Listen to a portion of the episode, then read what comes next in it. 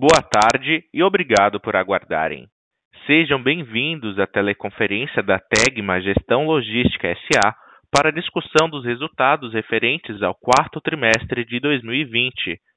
Estão presentes hoje conosco os senhores Marcos Medeiros, diretor-presidente, e Ramon Pérez, diretor financeiro e de relações com investidores.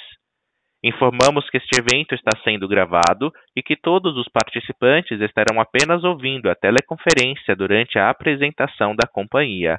Em seguida, iniciaremos a sessão de perguntas e respostas, quando maiores instruções serão fornecidas.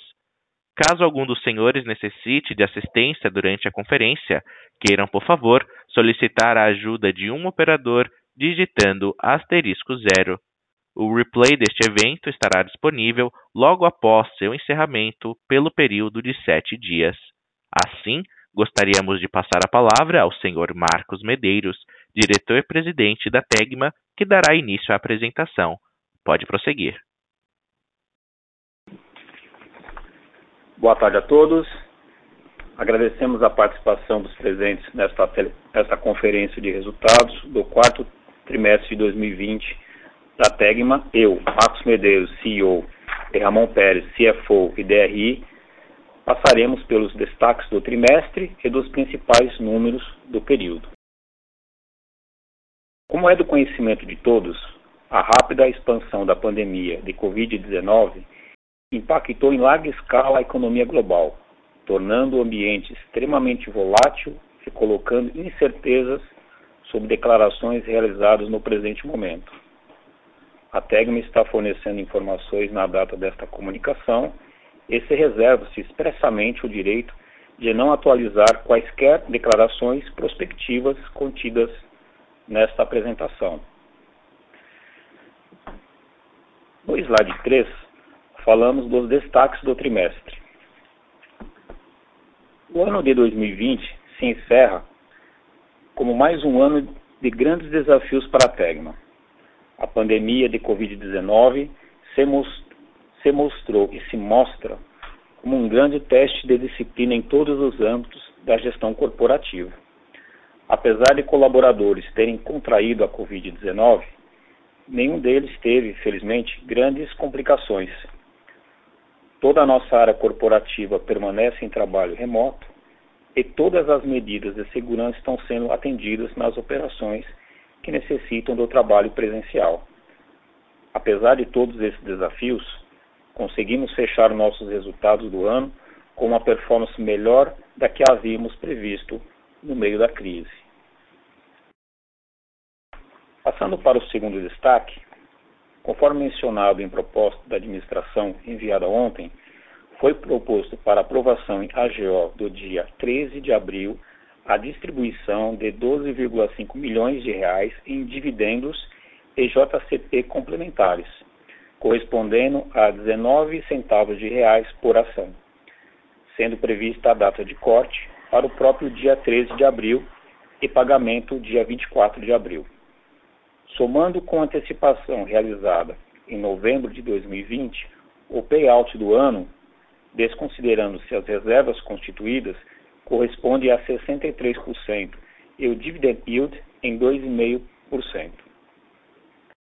O terceiro destaque trata da decisão da Ford Motors, no início de janeiro, de encerrar a produção de veículos no Brasil, mantendo apenas a comercialização de veículos importados. A Ford é um cliente da Tegma de longa data e permanece com um contrato vigente para transportar parte dos veículos comercializados localmente. É válido mencionar que, por conta da diversificação de clientes da Tegma, que atende a quase 100% das montadoras instaladas no país, acreditamos que o impacto dessa decisão da Ford será reduzido no médio prazo para os volumes da Tegma, pois a demanda dos veículos da montadora, que eram produzidos localmente, será redistribuída para outras montadoras. Por outro lado, é de se esperar um impacto negativo na distância média das viagens percorridas pela Tegma, em função da grande distância que os veículos tinham que percorrer para vir até o sul-sudeste. O quarto item diz respeito à fusão dos grupos Fiat Chrysler e Peugeot Citroën, criando assim o grupo Stellantis, o quarto maior grupo fabricante de veículos do mundo e líder do mercado de veículos leves no Brasil. A Tegma possui contrato de transporte de veículos com ambos os grupos, não sendo afetada até o momento por quaisquer mudanças decorrentes da fusão. O quinto item se refere ao problema acarretado pela severa falta de peças na cadeia automotiva, devido à falta de aço e semicondutores, entre outras peças. Algumas montadoras interromperam a produção em algumas de suas unidades por alguns dias nesse mês de março. A companhia está atenta a esse momento atípico do mercado automotivo, podendo realizar redimensionamentos de estruturas de acordo com as perspectivas do mercado automotivo.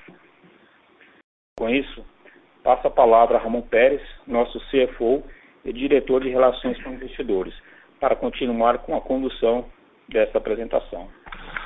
Obrigado, Marcos. No próximo slide, tem, é, podemos ver os principais indicadores do mercado automotivo e da divisão de logística automotiva da Tegma. Pode-se observar no gráfico de veículos transportados a recuperação de 14,8% no quarto trimestre de 2020 versus o terceiro de 2020. Já na tabela superior esquerda, constata-se que as vendas nacionais no quarto trimestre de 20 foram 10% abaixo na comparação anual, queda inferior aos 27% do ano e em proporções muito menores do que se imaginou no início da pandemia. Além disso, podemos ver que a produção apresentou quase uma estabilidade, impulsionada principalmente pelo crescimento das exportações. Na tabela abaixo, podemos ver os indicadores de transporte da Tegma. Nossa participação de mercado sofreu uma queda de 2,8 pontos percentuais no trimestre, fechando em 25,8%, e de 0,9 ponto percentual em 2020. Esse desempenho se deu por conta da performance individual de alguns clientes-chave, que sofreram com a mudança de perfil do consumo de veículos no Brasil, que vem preferindo o consumo de SUVs em detrimento de carros menores, e de variações por conta de mix regional de vendas. Lembramos que não perdemos nenhum contrato nesse período. Por último, constata-se uma evolução positiva da distância média, tanto no ano, com mais, mais 5,7%, como no quarto trimestre, versus o quarto trimestre de 19, mais 4,8%. Isso se deveu principalmente por conta do desempenho positivo das vendas em regiões que não o sudeste do Brasil. Pode-se atribuir esse desempenho à maior liquidez gerada pelo auxílio emergencial e ao fato de que as locadoras de veículos que compram veículos por São Paulo e Minas Gerais tiveram problemas na compra de veículos no pós-pandemia. No próximo slide, falamos dos resultados da divisão de logística automotiva. Conforme explicado no slide anterior, o mercado automotivo seguiu se recuperando de maneira consistente. Por outro lado, a redução dos estoques da indústria reduziu a nossa receita de gestão de pátios, de armazenagem e de serviços de assessorização. Este cenário impactou diretamente a receita bruta da divisão no quarto trimestre, conforme tabela acima e à esquerda, que foi de 18,6% inferior na comparação anual. Essa queda de receita afetou a nossa diluição de custo fixo, o que impactou a margem bruta, reduzindo-a em 1,7 ponto percentual totalizando 21,6% no quarto trimestre deste ano. Apesar disso, vale o destaque da redução de 26,9% das despesas da divisão no quarto trimestre, mesmo em um período de inflação do IGPM em patamares altíssimos, como temos observado desde o final do ano passado. Tudo isso explica a redução de apenas 1,2 ponto percentual da margem EBITDA na comparação anual do quarto trimestre de 2020, apesar da queda expressiva observada na receita. Conforme apresentado no gráfico ao lado, é possível observar o crescimento de 10,5% da receita bruta no quarto trimestre de 20 versus o terceiro trimestre do mesmo ano. E no gráfico abaixo, à esquerda, é possível observar que, mesmo com patamar inferior de receita, a divisão tem apresentado níveis de margem próximos ao do passado pré-crise. Passando para o próximo slide, trazemos os destaques operacionais da logística integrada, onde podemos observar as principais métricas que influenciam a divisão. Damos destaque no gráfico superior à esquerda que houve um crescimento de 10,5% na quantidade de viagens realizadas pela divisão.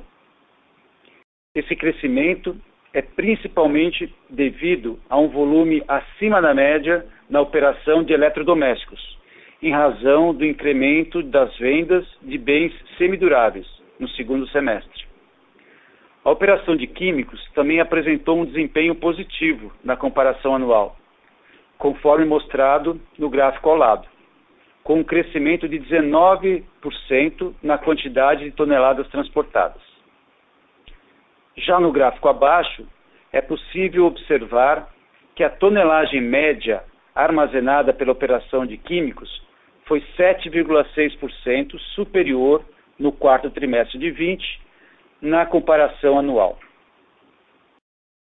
Na página seguinte, mostramos os resultados da divisão de logística integrada, que reportou um crescimento mesmo num cenário adverso, fruto de crescimento do volume dos clientes atuais e da expansão do leque de serviços.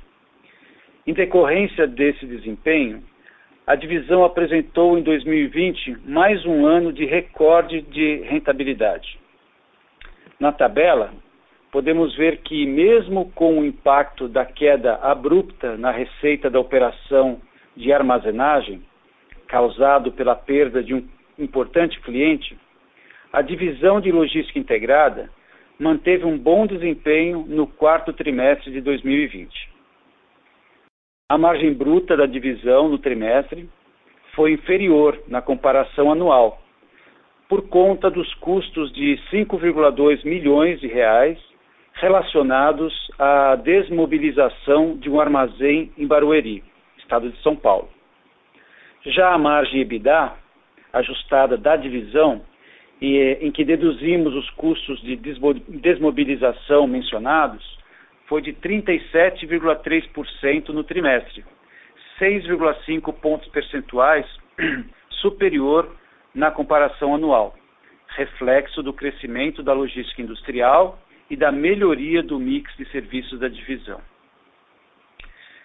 No slide 8, onde apresentamos os resultados consolidados, podemos ver na tabela à esquerda que, em função principalmente do volume inferior na divisão automotiva, tivemos uma queda de receita líquida trimestral de 17,3% da companhia. Derivado disto e dos custos de desmobilização do armazém na operação de logística integrada, nossa margem bruta no trimestre também foi impactada com uma queda de 1,9 ponto percentual, 20,8% no trimestre e 19,8% em 2020.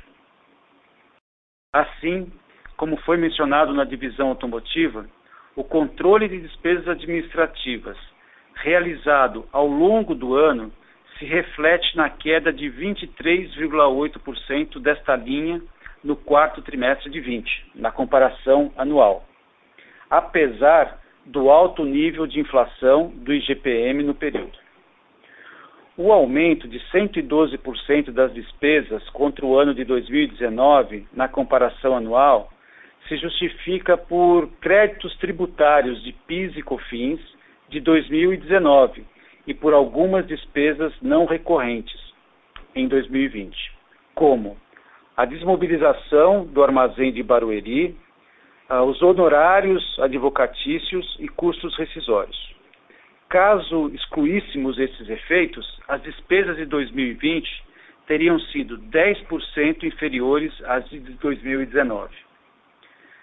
Tudo isso resulta numa estabilidade da margem EBITDA ajustado no quarto trimestre de 20 na comparação anual, reflexo do bom desempenho da logística integrada, mas também da adaptação da logística automotiva ao novo cenário. No próximo slide, verificamos no gráfico à esquerda a reconciliação do lucro líquido do quarto trimestre, desde o EBITDA e o comparativo com o quarto trimestre de 19, à direita. Destaque-se a redução da depreciação e da amortização no período, a redução do resultado financeiro e a reversão da equivalência patrimonial, que foi zero no quarto trimestre de 20, devido principalmente a despesas não recorrentes e a redução na importação de veículos que são movimentados e armazenados pela joint venture GDL. Tudo isso resulta em um lucro líquido de 28,8 milhões no quarto trimestre de 20, 33% inferior ao quarto trimestre de 2019. No slide seguinte, podemos ver a abertura do fluxo de caixa, acima à esquerda, em que destacamos um fluxo de caixa livre positivo de 32,7 milhões no quarto trimestre de 20, influenciado positivamente pela continuidade da boa performance das operações da companhia e também pelo aproveitamento de crédito de PIS e COFINS, que correspondeu a 13,5 milhões no trimestre.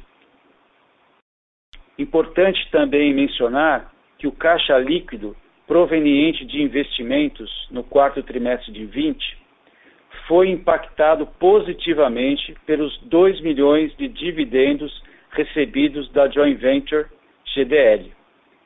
Foram 7 milhões no ano inteiro de 2020. E pelo CAPEX do quarto trimestre de 20, que somou 5,7 milhões. À direita, é possível ver que o ciclo de caixa, a linha, se manteve estável em 38 dias, consolidando seu retorno aos níveis pré-pandemia. Neste mesmo gráfico, é possível observar que o fluxo de caixa livre, as barras, nos últimos oito trimestres foram preponderantemente positivos. No gráfico abaixo, podemos observar justamente em função da geração de caixa da companhia, que nosso patamar de caixa se encontra acima da dívida bruta há três trimestres, resultando em uma estrutura de capital bastante desalavancada. São 66,6 milhões de caixa líquido no quarto trimestre de 20. Passando para o próximo e último slide, verifica-se que o ROIC da companhia, no gráfico acima à esquerda, foi de 16,2% no quarto trimestre de 20, inferior ao do terceiro trimestre de 20, principalmente por conta do impacto da pandemia de Covid-19 na divisão automotiva a partir de março de 2020. Caso anualizássemos o resultado operacional após é, impostos do quarto trimestre de 20, já apresentaríamos um ROIC de 26,2%, reflexo da melhoria recente dos resultados. Ao lado direito, podemos ver a performance da ação Tegma em comparação com o índice Ibovespa. O desempenho negativo das ações neste ano refletem, ao nosso ver, as incertezas em relação à capacidade de produção do mercado automotivo, embora tenhamos demonstrado nossa forte resiliência capacidade, e da capacidade de proteção do nosso caixa e de adaptação aos cenários mais adversos. No gráfico abaixo e à esquerda, podemos ver os múltiplos que a Tegma tem sido negociada nos últimos trimestres. Os múltiplos recentes são inferiores ao de 2019, principalmente fruto das mesmas incertezas explicadas anteriormente. Com isso, gostaria de agradecer em nome da Tegma e abrir para a sessão de perguntas e respostas. Obrigado. Obrigado. Iniciaremos agora a sessão de perguntas e respostas. Para fazer uma pergunta, por favor, digitem asterisco 1 do seu telefone.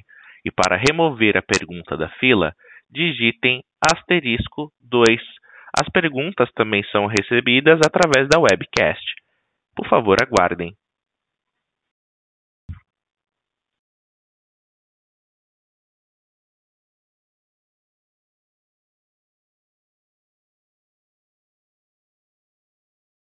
Por favor, aguardem enquanto recebemos as perguntas.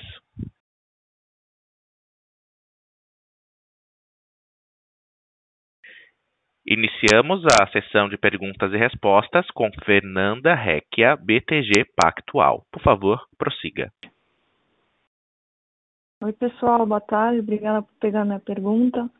É, eu tenho duas perguntas. É, a primeira é, eu vi que vocês mencionam um aporte de mais ou menos um milhão que fizeram na, na Fastline. Eu queria entender um pouco melhor a natureza desse, desse aporte e, e como é que é esse investimento, se vocês vão ter é, outros sócios.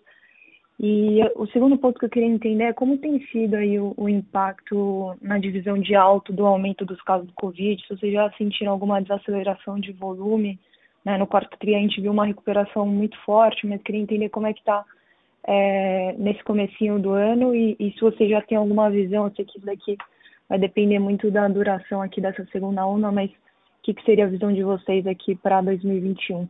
Obrigada. Oi, Renata. É o Ra... Fernanda, perdão. É o Ramon que está falando. Eu vou eu vou comentar sobre sua primeira pergunta, né, sobre a Fastline, e, e, e, o Marcos vai comentar um pouco sobre o, o, o segundo aspecto que você levantou.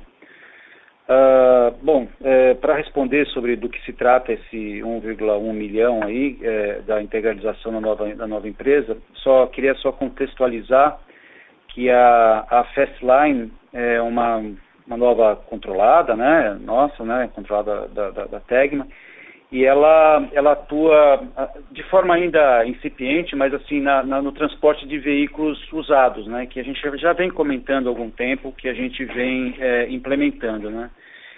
E essa associação que a gente fez com um empresário aí do setor, que tem bastante experiência, né, ela, ela, ela foi feita para acelerar esse processo, tá? para acelerar o nosso processo e trazendo novos, novos clientes, novos fornecedores, né? Os fornecedores são os transportadores, né? E esse, esse, esse nosso sócio, né? Que tem 13% da, da, da, Fastline, ele aportou alguns, é, alguns equipamentos, né? É, de, de transporte que são utilizados na coleta de veículos. Então, isso é, assim, resumindo, é, é, o processo, é a continuidade daquele processo que a gente iniciou já há algum tempo e que vem se desenvolvendo, desenvolvendo de forma bastante positiva nessa atuação no mercado de, de usados. Tá? Vou passar agora a palavra aqui pra, para, o, para o Marcos. Tá? Oi, Fernanda, boa tarde. Bom, como é que nós estamos vendo aí, é, podemos chamar agora efetivamente da segunda onda, né, da Covid-19. Bom, nós é, tivemos muita lição aprendida o ano passado, né, desde março, agora estamos aqui já completando um ano, né.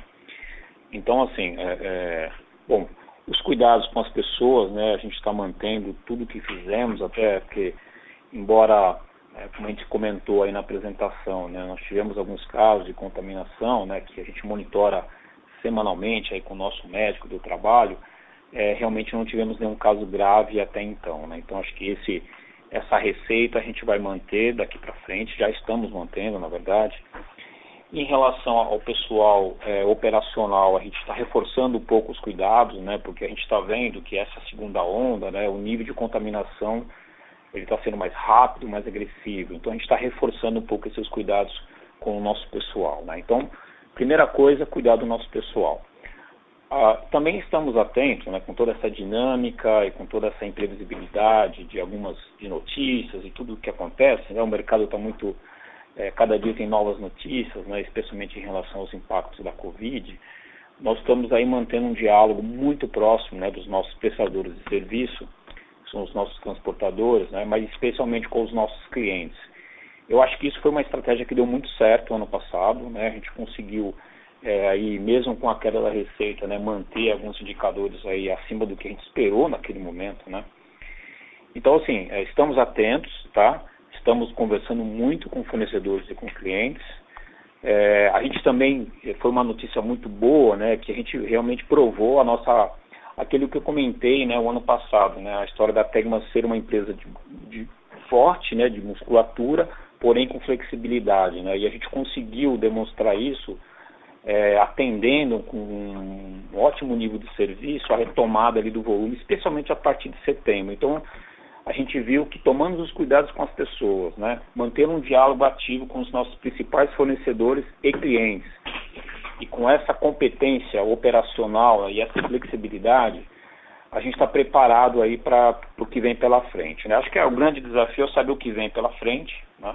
A gente não tem uma noção ainda de como é que vai ser o impacto dessa segunda onda, então acho que esse é um ponto que a gente está muito atento aqui, mas preparados para a gente passar por isso como fizemos no ano passado. O outro ponto é, é, que também traz aí uma, uma, certa incerteza e a gente acompanha muito de perto é a questão da escassez né, de algumas partes, de algumas peças, o que tem impactado já aí um pouco a, a, algumas linhas de produção. Isso é um fenômeno global, né? A gente tem acompanhado até o efeito disso lá fora. E, e a gente acredita que aí nos próximos meses, né, três, quatro meses, esse, esse abastecimento ele vai se estabelecer, até porque como o volume agora, é, em função da pandemia, né, ele está desacelerando um pouco, acho que vai ser um tempo suficiente para essa cadeia de supply chain é, se adequar, né, porque foi a primeira vez foi um golpe, né, porque todo mundo trabalhava com just in time, né, e agora todo mundo teve que se adaptar um pouco a essa nova esse novo cenário, com essa imprevisibilidade. Né? Então, acho que considerando essas duas grandes variáveis, estamos aqui prontos, preparados para enfrentar aí, Fernanda, o grande desafio que continua. Perfeito, obrigada pessoal. A próxima pergunta vem de Luiz Peçanha, Banco Safra.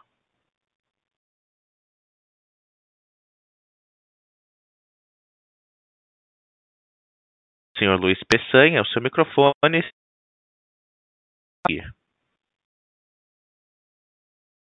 Desculpa, eu estava no mudo aqui. Bom, boa tarde a todos. Minha pergunta é em relação a, aos resultados da GDL, né? Ela veio apresentando resultados é, bons nos últimos trimestres, até que ela apresentou um resultado ruim. Entender um pouquinho melhor é, esse resultado da GDL e se tem algum efeito negativo aí da desvalorização cambial, é, redução da importação de veículos. Vocês podem dar um pouquinho de detalhe da operação? Oi, é o Ramon. É, bom, primeiro eu queria destacar que é, o ano da, da GDL foi, foi excepcional. Foi um ano muito bom. Nós tivemos é, um recebimento de dividendos é, bastante significativo, né? E o, o, quarto trimestre, embora assim ele tenha sido ligeiramente é, influenciado aí pela é, pela queda da, da, movimentação de veículos é, importados, mas essa não é a principal razão do, do resultado ter caído. A principal razão, na verdade, foram é, provisões e, que, foram, que foram feitas né, e, e, e, despesas que foram registradas relacionadas a uma reestruturação da, da direção. Né, nós tivemos uma mudança na governança da, da, da companhia, né, nos administradores, e também o registro de um, de um bônus que, que enfim, não, não estava provisionado por conta da ótima performance, né, um bônus aos, aos colaboradores, né, por, causa, por conta da ótima performance, muito acima do que a gente havia uh, orçado. Então isso acabou impactando, uh, impactando o resultado da, da, da empresa. Mas uh, os fundamentos delas continuam bastante, bastante sólidos e a gente constata que depois da decisão em 2018, né, de a gente criar essa, essa joint venture, a gente conseguiu transformar uma, uma operação que era deficitária né, dentro da, da, da, companhia numa, numa operação bastante superavitária nessa associação que a gente fez. Então a gente está muito, muito, muito feliz com a, com a condução dos negócios.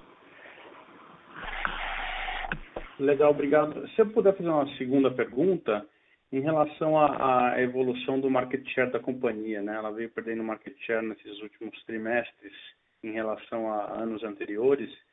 E eu queria tentar entender qual a expectativa da empresa, se isso pode se reverter, alguma coisa pontual do momento ou não, esse market share pode ser considerado para frente como um novo mercado aí para a Tegman. Ô Luiz, é o Marcos. É, bom, deixa eu te dar aqui um pouquinho do contexto também antes de responder diretamente. Bom, o market share da Tegma no mercado automotivo ele depende estritamente da performance de seus principais clientes, né? É, é possível perceber uma mudança importante no hábito do consumo, né, do, do brasileiro, que passou a preferir SUVs, né, é, em detrimento de veículos menores. Aí tem uma questão de ticket médio, né, de, de retorno, tal o que faz com que haja uma mudança de mix, é, favorecendo as marcas melhores posicionadas nesse segmento. Né? Você vê que tem SUVs aí com um backlog de entrega. Em 2020, a Fiat, por exemplo, a Volkswagen Hyundai foram as que ganharam mais market share. Essas são montadoras que temos exposição baixa a média. As marcas GM e Toyota, é, nossos dois principais clientes, né, não tem SUVs amplamente aceitos pelo mercado, então, consequentemente tem perdido participação nesse momento. Né? Embora haja planos promissores, como por exemplo o Corolla Cross. Então, assim, acho que essa questão do market share, ele depende muito mais aí dessa questão do perfil e da dinâmica dos nossos próprios clientes, né? Como a gente destacou na apresentação, nós não tivemos nenhuma perda de contrato, assim, os nossos contratos são todos ainda, é, mesmo da Ford, né? Como a gente mantém aí o que, o que eles vão comercializar localmente. É, então é uma questão aí, tem esse impacto do SUVs, mas a gente acredita que no médio e longo prazo ele também deixa de ser um impacto. Então acho que é isso, Luiz. Acho que a gente não vê isso como, como um grande ponto de atenção, não. Tá certo. Obrigado. Seguimos com a pergunta de Alexandre Kogaki, Eleven. Olá, boa tarde a todos. Eu queria perguntar um pouco sobre a saída do cliente de, de armazenagem, né? Dá para focar em qual foi o principal motivador para essa saída, né? Se ele optou por uma operação própria, uh, para algum outro fornecedor que tenha que tivesse toda a logística integrada, algum outro armazém, entender um pouquinho mais desse, desse motivador e como vocês veem tanto essa questão de armazenagem quanto o restante da divisão olhando para frente. Obrigado. O Alexandre é o Marcos. É, bom, e esse cliente em especial, né, é, bom, esse produto, né, de armazenagem, assim, isoladamente, como é o, era o caso desse contrato, né, é um contrato que, dentro da nossa estratégia aqui, ele não traz nenhum diferencial, né, ou seja, é um serviço completamente comoditizado, né? Então ele realmente tinha margens muito apertadas, embora tivesse uma receita importante, mas quando a gente olhava no bottom line, realmente, é, é, realmente as margens eram muito apertadas. Nós passamos por um processo de negociação é, intenso, né, e, e, vimos que realmente a gente não conseguiria atender às expectativas do cliente é, com esse nível de precificação. Então aí o cliente, é, e aí total acordo conosco, né, ele abriu um bid, né, então houve, houve um bid. Só para você ter uma ideia como esse serviço ele é muito comoditizado, 12 empresas participaram do bid. Então aí realmente é um serviço commodities, é preço, né? E, e então nesse tipo de estratégia a gente preferiu é, sair deste contrato, né? E E aí a gente aproveitou porque a gente já vinha falando sobre isso desde o ano passado, né, desse, desse reforço de posicionamento da logística integrada como um grande difer, é, de, diferencial da TEG, né, ou seja, a gente não quer, não quer vender frete, não quer vender o armazém, a posição parte. Né? A, nossa, a nossa estratégia aí, baseada no Oceano Azul, é justamente criar soluções customizadas e que a gente possa ter um valor agregado e que sim, vamos ter competidores, mas não 12. Né? Então a gente quer tentar se posicionar aí desta forma. Naturalmente isso traz necessidades de competências adicionais, etc. É, como a gente teve que fazer, como a gente perdeu esse contrato, né, que era bem significativo ali para armazenagem, mas quando você olha na receita como um todo, ele tem uma participação pequena de 2%, né, então, é, do ponto de vista de receita e de impacto não foi significativo. Agora, quando nós, como nós pretendemos, né, seguir aí respondendo uma segunda parte da tua pergunta, né, como é que a gente olha para frente isso, a gente aproveitou essa oportunidade, Alexandre, para mudar de site, né, não sei se você é, participou de outras reuniões né, no passado. Esse site ele tinha uma, uma limitação de capacidade, né, de crescimento, e ele também tinha uma característica técnica lá de, de, de altura, né, de pé direito, que, que, que, não gerava uma boa relação metro cúbico por metro quadrado. E, então a gente procurou nessa, nesse, nessa mudança, né, é, buscar um condomínio logístico, manter a nossa estratégia de asset light, mas um condomínio logístico super bem localizado e que tem aí um armazém de altíssimo padrão de qualidade, possibilitando inclusive crescimento, flexibilidade, né? Isso é fundamental, Alexandre, porque um custo, um custo que é muito difícil de controlar no armazém é a ociosidade. Então, quando você tem módulos, né, você consegue administrar melhor esse custo de ociosidade. Então, a gente acredita que desse limão nós vamos fazer uma limonada, viu, Alexandre?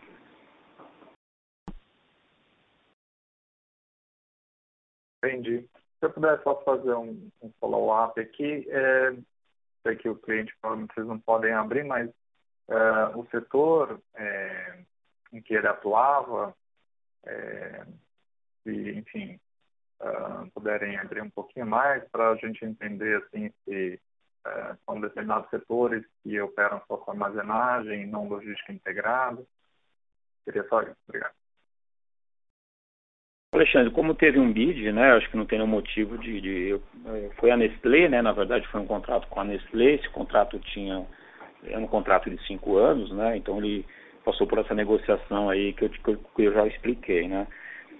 É, então é isso, é, é, era Nestlé, então ali, quando eu falo Nestlé, mas na divisão ali de cafés, né, então você tinha tanto a, a linha Nespresso quanto a linha Note Gusto, que, que, teve assim um sucesso de vendas né, no, no, Black Friday e mesmo durante a pandemia, com aquela história que todo mundo está em casa, tomando mais café, mas no final do dia, com uma margem muito baixa, às vezes, com, às vezes aumentava o volume, piorava o nosso resultado, né? Porque você não tinha ali um ganho de escala em função dessa capacidade limitada do armazém que eu comentei, entendeu? Então é, é isso aí, Alexandre. Foi a Nestlé na linha de cafés. Legal, obrigado pelo disclosure aí. Boa tarde, tchau.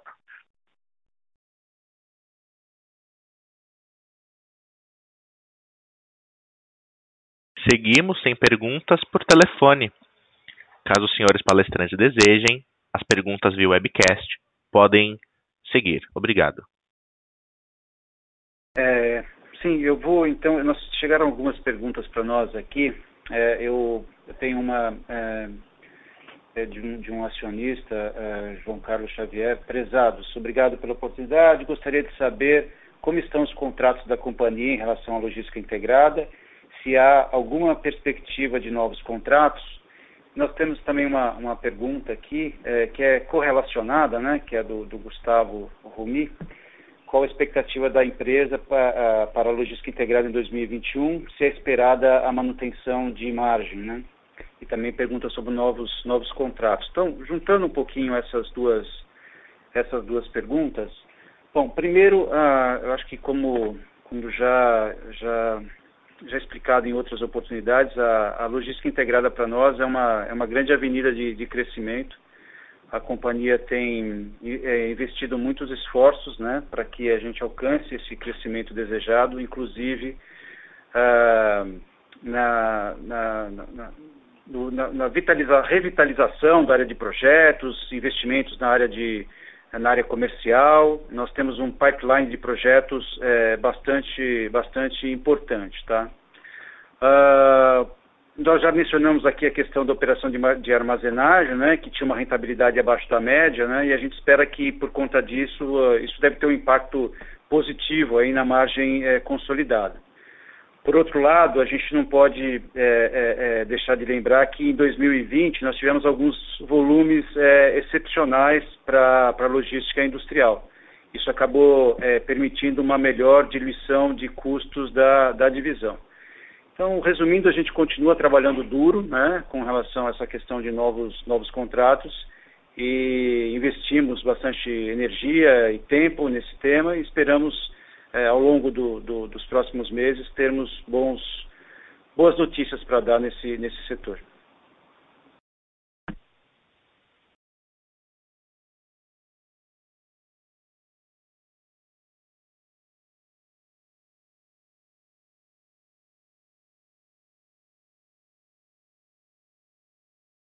É, tenho aqui uma, Ramon novamente, eu tenho aqui uma nova, uma nova pergunta que chegou pelo, pelo é, eu vou ler aqui e, e, o, e o Marcos vai, vai comentar. É, a pergunta é, poderiam elaborar mais sobre os impactos da saída da Ford nos resultados da Tegma no médio e longo prazo?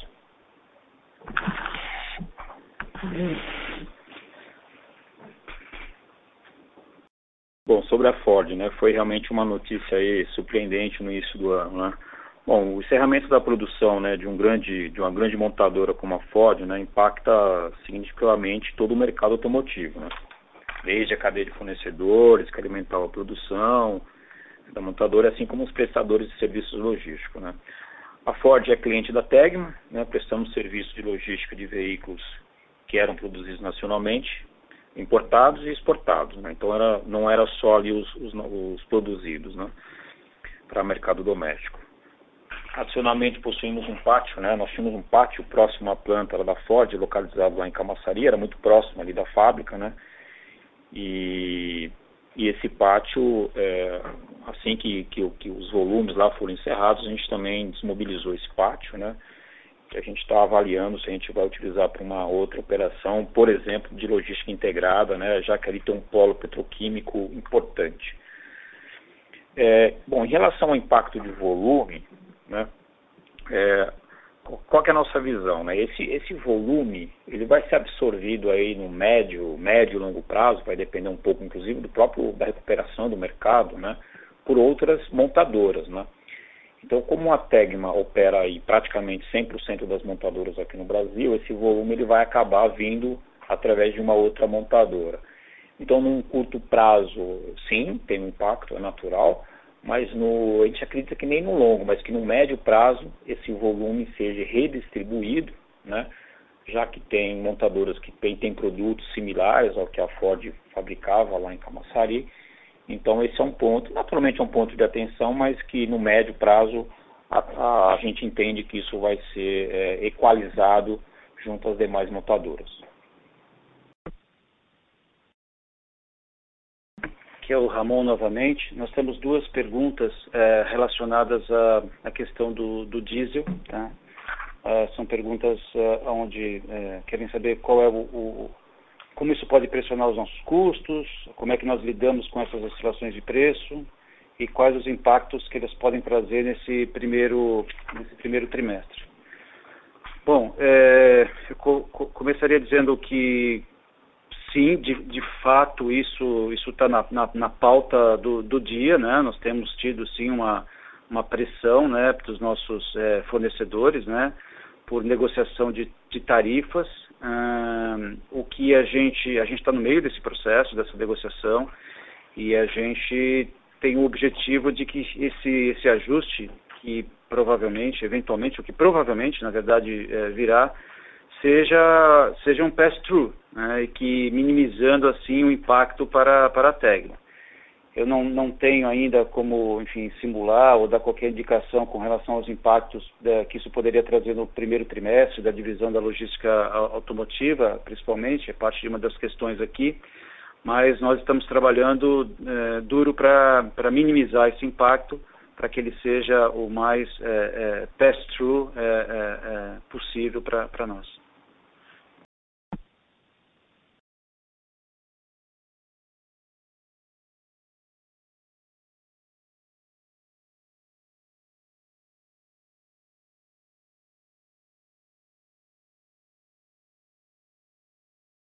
Lembramos que para fazer perguntas por telefone, basta digitar asterisco um e para remover a pergunta da fila, basta digitar asterisco dois. Por favor, aguardem.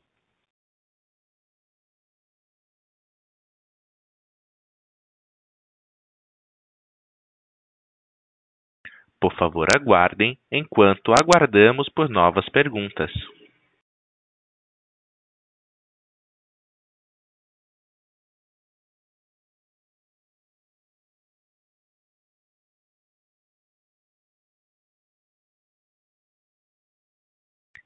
Não havendo mais perguntas, passo a palavra para as considerações finais do Sr. Marcos.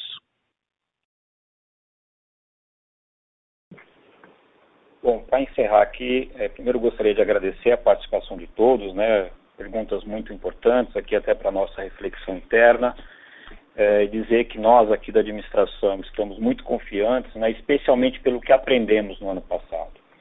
A, a crise ela traz dor, tristeza, mas também traz e trouxe para nós aqui da Tegma muito aprendizado. Né? Eu acho que, como eu comentei lá atrás, né, e felizmente a gente está conseguindo comprovar isso, estamos saindo, pelo menos dessa primeira fase, né, vamos dizer, da primeira onda, mais fortes, mais resilientes, né, mostrando a relevância da logística integrada e comprovando que a nossa estratégia de diversificação está correta, né, também reforçando a capacidade operacional da nossa divisão automotiva, né, que de se adaptar a um volume que chegou a cair 80% e logo três meses depois já tinha recuperado uma boa parte, mantendo o nível de serviço. Aliás, nós somos reconhecidos pelos nossos clientes, né, tanto pela logística integrada quanto pela logística de veículos, né, prêmios internacionais de excelência operacional um, um, outro ponto importante que nos traz aí uma confiança de que passaremos por esse momento, né, que é um contexto que não é só da TEG, mas um contexto para todos, né, que é a questão da automatização de processos. Né, nós, nós conseguimos ser mais eficientes. Na área administrativa, só para citar um número, nós fizemos 32 processos de automatização de processos administrativos, o que traz uma eficiência, né, uma redução de custo muito importante. E isso não foi feito apenas na crise, isso foi feito, deu um trabalho adicional e a gente na, lá atrás combinamos que não faríamos corte de despesa e corte de custo, porque isso é fácil de fazer. O que nós fizemos foi um trabalho de gestão de despesa, gestão de custo, o que hoje é, faz com que tudo que a gente colheu ali e, e que a gente conseguiu reduzir o impacto dos nossos resultados, que isso possa servir também para daqui para frente. Um outro exemplo, então, citei da parte administrativa, mas para reforçar as questões operacionais, que no nosso negócio é fundamental, nós também tivemos um ganho de produtividade importante. Né? Infelizmente, naquela época, nós tivemos que fazer um corte de pessoas, né? especialmente na operação. E mesmo com mesmo na, em novembro, dezembro, que os volumes tiveram aí uma, uma, um aumento significativo, né? A gente conseguiu atender com uma recuperação ou com retorno de apenas uma parte desse headcount, o que significa que o nosso ganho de produtividade ele, ele é real. Então, uh, para encerrar, gostaria de dizer que estamos prontos, atentos, mas é, confiantes que passaremos por esse contexto e que em breve teremos aí é, boas novidades. Gostaria de agradecer a todos, um abraço e boa tarde.